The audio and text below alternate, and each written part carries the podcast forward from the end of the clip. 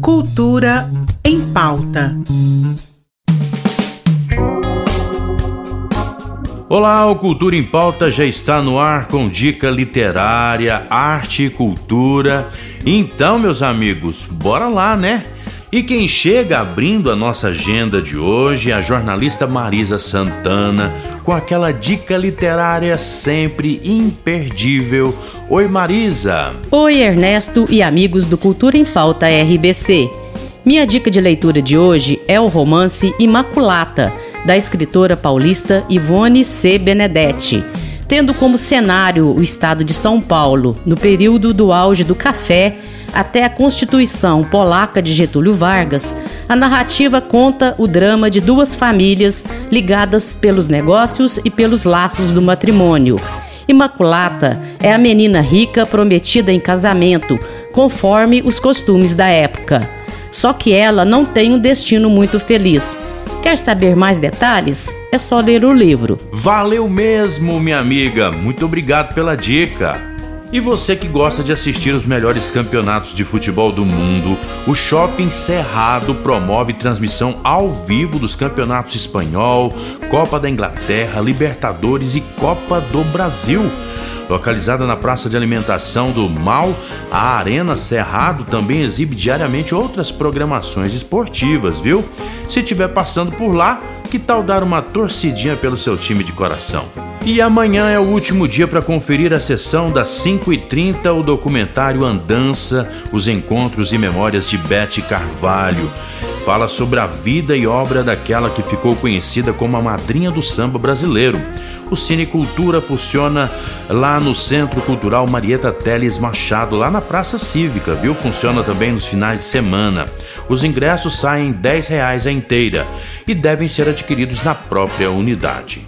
E a exposição Obscuro Objeto de Desejo está acontecendo lá na Galeria de Arte do Lowbrow. A mostra exibe 15 desenhos do artista goiano Leandro Teixeira, que ilustra o corpo humano de um jeito singular que transita entre o lógico e o surreal.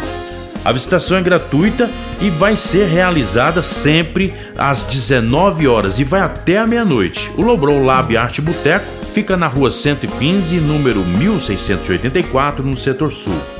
Ainda está em cartaz na sessão das 19h30 o curta Faroeste, um autêntico western, do diretor goiano Wesley Rodrigues narra a história de Maverick, um urubu que ao nascer vê sua família ser vitimada pela violência. Mais tarde, torna-se líder de uma gangue criminosa, espalhando terror por onde passa. O Cine Cultura funciona no Centro Cultural Marieta Teles Machado, lá na Praça Cívica, e funciona até os finais de semana. Os ingressos saem R$ reais a inteira e pode ser adquiridos na própria unidade.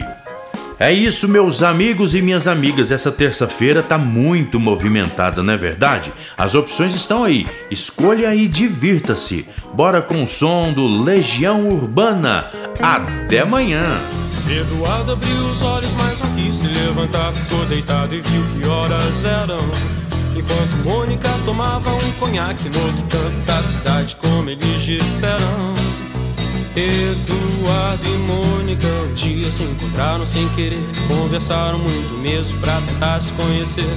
Carinha do cursinho de Eduardo que disse: Tem uma festa legal e a gente quer se divertir.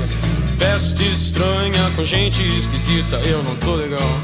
Não aguento mais birita e a Mônica riu. Quis saber um pouco mais sobre o boizinho que tentava impressionar.